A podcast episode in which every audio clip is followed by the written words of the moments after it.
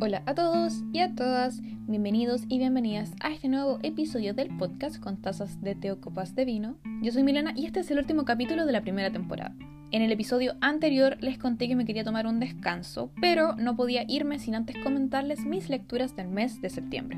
Fueron cinco libros, pero en realidad quiero agregar uno más que alcancé a leer la primera semana de octubre, porque tiene mucho más sentido que se los comente en esta cápsula literaria que en la próxima. Ya se van a fijar por qué. Así que eso espero que les guste mucho este episodio. Octubre va a ser un mes de descanso y espero volver en noviembre con ideas nuevas, una nueva imagen y confío fielmente que en un nuevo Chile. Recuerden que este podcast está disponible en Spotify, Google Podcast, Breaker y un par de plataformas más que les voy a dejar en la descripción de este episodio.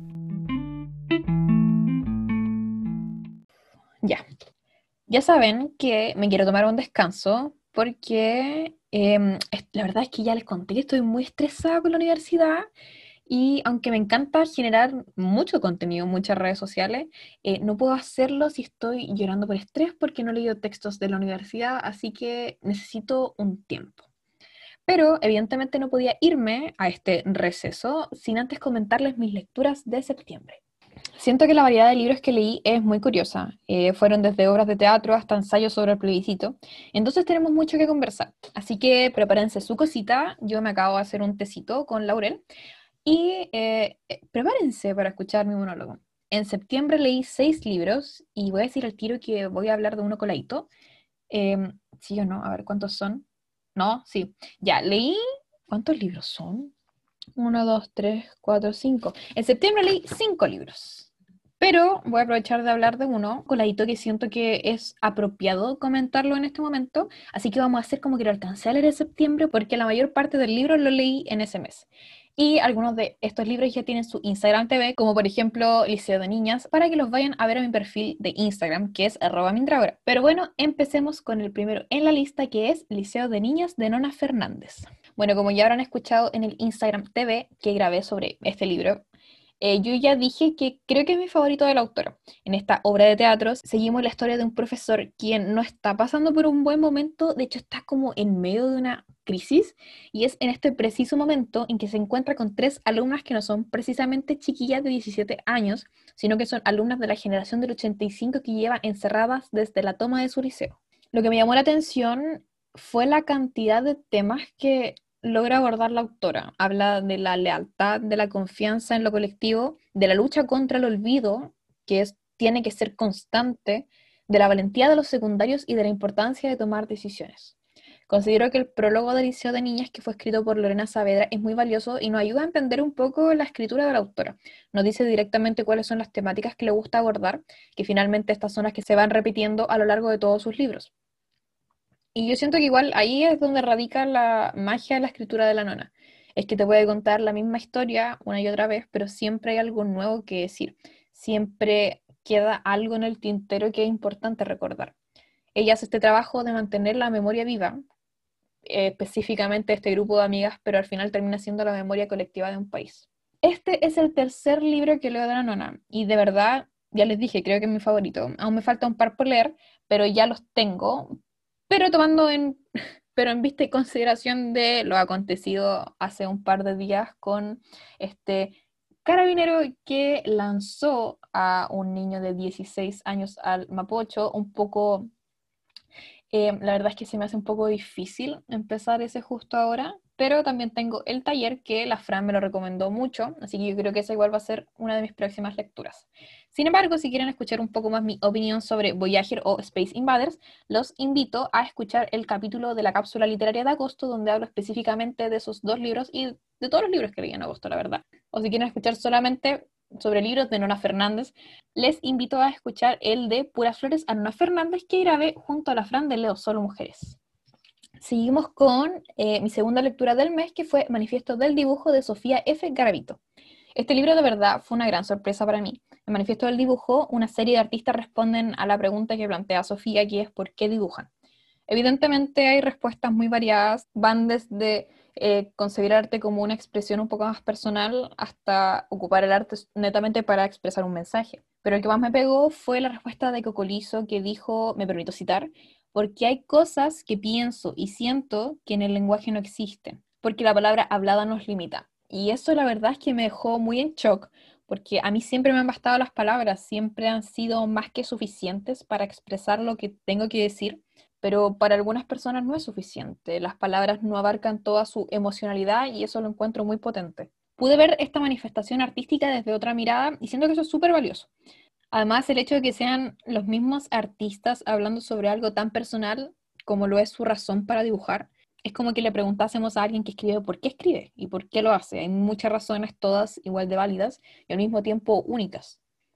Realmente me gustó mucho el libro, es de fácil lectura, yo me lo leí en un ratito, en una noche que no podía dormir, y terminó despertando a este bichito del arte que llevo dentro. Eh, voy a aprovechar de decirle a Sofía que muchas gracias, eh, me encantó mucho el libro y además las ilustraciones son hermosas, sí. ¿A ustedes les gusta leer? ¿Les gusta el arte? Esta es una combinación que no pueden dejar pasar. Así que ya saben, si quieren reencontrarse con su amor por el arte, si están en un momento de crisis creativa, o si solamente quieren leer a gente hablando de lo que aman, este es su libro. Pero si quieren leer a gente sufriendo por amor, el que sigue es su libro. Eh, mi tercera lectura del mes de septiembre fue Todos los días son nuestros de Catalina Aguilar Mastreta. Ya, yo sé que hace poco subí en Instagram TV hablando sobre este libro, pero es que no puedo perder la oportunidad de hablarles de nuevo porque este libro de verdad es de los mejores del año. En este libro seguimos a María que tiene que volver a armarse luego de terminar su relación de 10 años con Emiliano. Entonces lo que vemos es cómo ambos sobrellevan el aprender a vivir sin la otra persona, sobre cómo tienen que lidiar con estos fantasmas que dejó el otro. Y a medida que fue avanzando el libro, era imposible no pensar en algunas canciones de Taylor Swift. Pero creo que la que está más acorde con este contexto es Illicit Affairs, que en Instagram TV lo cité mal, así que perdón, pero ahora lo voy a citar bien.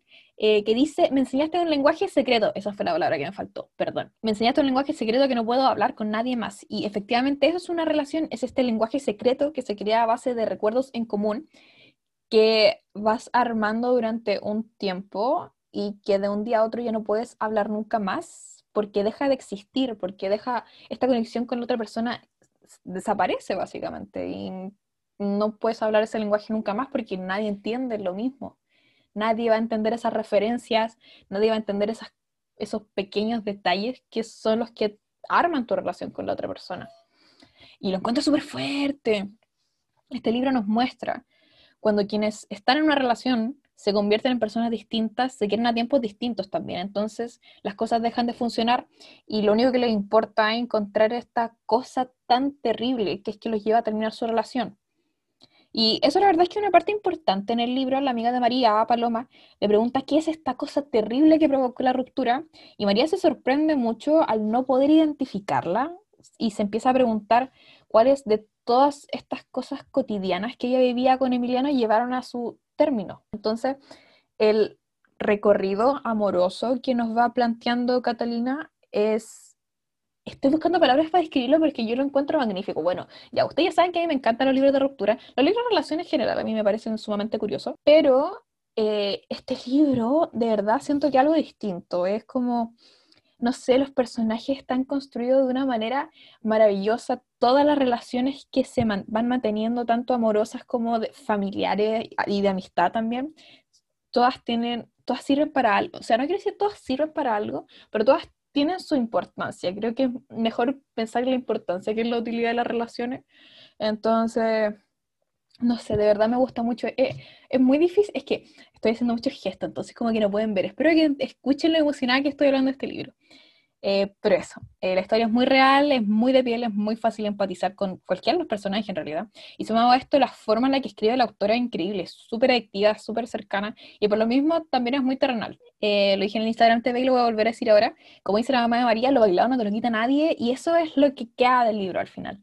Por más que nos duela, terminar una relación, recordar a la otra persona, están estos recuerdos, están estas cosas, y vuelvo a citar a la mamá de María, eh, María dejó un pedacito de ella en Emiliano y Emiliano dejó un pedacito de él en María. Este libro, además, nos muestra la importancia de los amigos, que creo que igual eso es súper importante por lo que le estaba diciendo esto de que los personajes están construidos de una manera de verdad magnífica, no son como personajes así como, como adicionales, así como que su participación en la historia no incide en el desarrollo de los personajes, sino que de verdad cada persona que aparece influye de alguna manera en los personajes principales.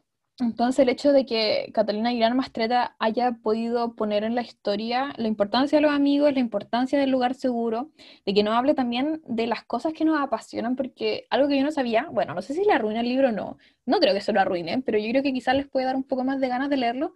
María habla sobre películas, María como que hace comentarios de cine, entrevista gente del mundo del cine y cosas así. Entonces, María en varias partes de los capítulos nos explica cosas a través del cine. Entonces es súper interesante cómo relaciona su vida con cosas que ama y cómo al final eso también la va ayudando a salir adelante. Y creo que una de las cosas más lindas que cuenta la historia es qué hacer, qué pasa al final con este rastrito de amor que queda entre personas que se quisieron mucho y cómo es este proceso también de aprender a valorar la compañía de uno mismo. Es una historia muy completa, muy bonita, muy dolorosa, pero a fin de cuentas es un viaje increíble. María, de verdad, es mi personaje favorito por muchas razones.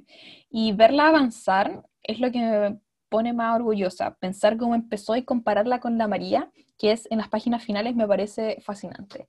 Puros besitos para María, me encantó. Este libro de verdad lo recomiendo mucho. Eh, se lee de verdad muy rápido y si ya lo leyeron, por favor, háblenme, comentémoslo porque este de verdad, miren, yo estoy pensando hacer a final de año como mis favoritos, como lo mejor y lo peor del año, así que este fácil a los favoritos. Seguimos con el cuarto libro que leí en el mes de septiembre, que es Lulu quiere ser presidenta por Josefa Arauz y Jun García. Ya, Evidentemente, yo no soy el público objetivo, pero pucha que me hubiera gustado leer este libro cuando una era cabra chica. En este libro, las autoras nos cuentan la historia de Lulu, una niña muy inteligente y súper alegre, además muy ingeniosa, que quiere ser presidenta de su curso. Ella tiene muchas ideas y además tiene muchos póster con harto glitter y está, de verdad, daba para el éxito. Pero hay un problema, hay más candidatos. Entonces es en este escenario donde Lulu se va a hacer una serie de preguntas. Por ejemplo, si está bien hacer trampa para ganar, hablar mal de los demás me hace quedar mejor con el resto y si está bien hacer cosas malas para conseguir lo que yo quiero. Estoy muy contenta de que existan este tipo de libros. Eh, mucho tiempo estuve intentando hacer que mi hermana chica eh, se interesara en la lectura y la verdad es que nunca me hubiera hecho caso hasta que apareció Lulu. Y ahora de verdad tienen todos los libros del mundo Lulu y ya están buscando sus próximas lectoras. Así que estoy muy agradecida con Josefa Arauz y Jun García por lograr que mis hermanas leyeran al final. Seguimos con mi quinta lectura, que fue Contra los hijos. Em, yo lo puedo escribir como una montaña rusa que solo Lina Mervane pudo escribir. Leí este libro para el capítulo de literatura chilena contemporánea que grabé con la Dani de eh, León el Café. Y debo decir que desde que grabamos el episodio he pensado mucho sobre el libro, la verdad. En Contra los hijos, Lina Meruane nos habla sobre las madres, las mamás de uno, dos, tres hijos, las mamás que trabajan, las que son dueñas de hogar, las que están pensando en tener hijos y toda la variedad de madres que pueden existir, pero también nos habla sobre las mujeres que no quieren tener hijos y de cómo estas son señaladas por distintos grupos sociales con el fin de que, entre comillas, cumplan su visión en la vida, que es concebir un hijo.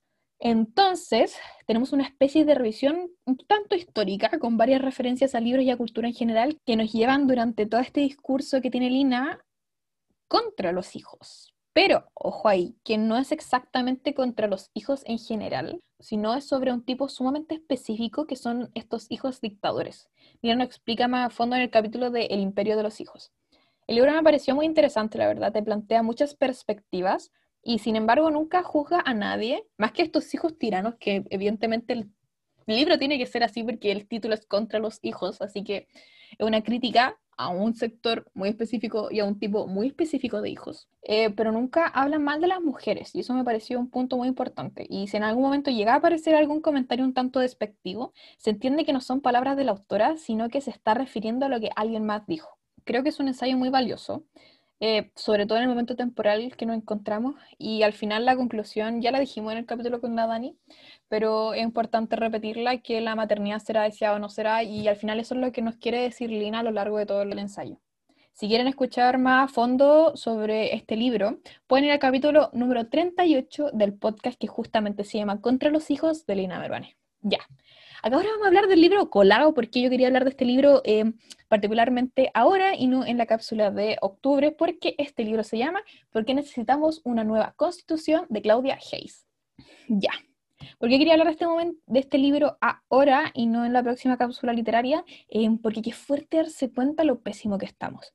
En por qué necesitamos una nueva constitución, Claudia Hayes nos da razones concretas de por qué debiésemos aprobar una nueva constitución.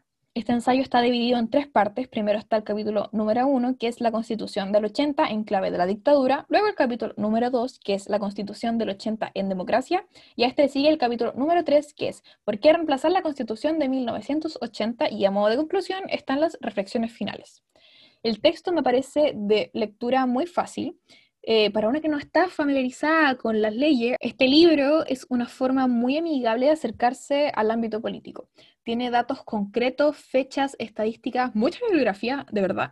Eh, y eso lo hace un ensayo muy completo. Y algo que quizás no sea del libro en sí, sino la temática que aborda, es que me parece muy importante el hecho de que se estén publicando tantos libros parecidos. Por ejemplo, tenemos Chile decide de Jaime Baza y Por una constitución feminista de Sofía Esther Brito son mi lectura actuales, por cierto.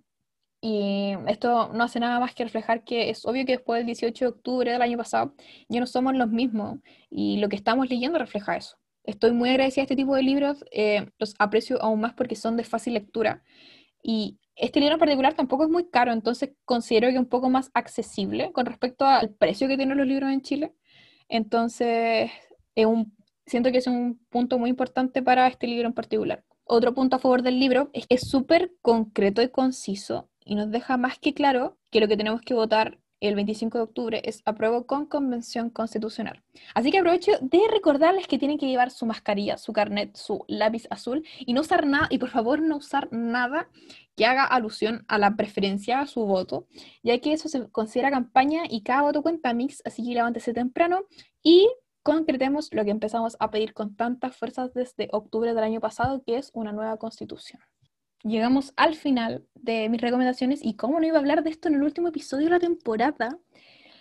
Ay, de verdad, estoy uno agotadísima porque es tarde. Ustedes no saben a la hora que estoy grabando esto, son las 2.51 de la mañana. Yo estoy un poco cansada, pero con mucha energía. Em, de verdad que estoy muy emocionada. De hecho, lloré un poquito escribiendo el guion final porque pensar en no grabar igual me pone un poco triste, pero necesito descansar. Yo creo que hablamos de esto y no creo que tenga que repetirlo, pero de verdad estoy agotada. Em, estoy muy feliz con mis lecturas, estoy extremadamente agradecida de cómo ha resultado todo este proyecto. Nunca voy a poder terminar de agradecerle al final por querer escuchar lo que tengo que decir. Eh, me parece muy bacán que me quieran escuchar. Estoy, bueno, voy, yo cada vez que digo agradecida, estoy muy agradecida de todas las personas que escuchan esto de verdad. A ustedes sí que están escuchando esto ahora mismo. Eh, muchos besitos y que es de plátano para ustedes. Así que eso, el descanso que voy a tener este par de semanas va a ser más que nada para generar aún más contenido. Voy, estoy planeando, de hecho ya tengo un par de episodios como en mente. También quiero leer más libros para poder comentar aquí y armar bien las cosas en las que estoy trabajando. Para estar al día con mis actualizaciones lectoras, los invito a seguirme en Instagram y en Goodreads. Me pueden encontrar como Mindrágora. Em, pero eso es todo por esta ocasión. Espero que les hayan gustado mucho mis lecturas. Yo de verdad la paso muy bien comentándola aquí. Y no me queda nada más que agradecerles nuevamente.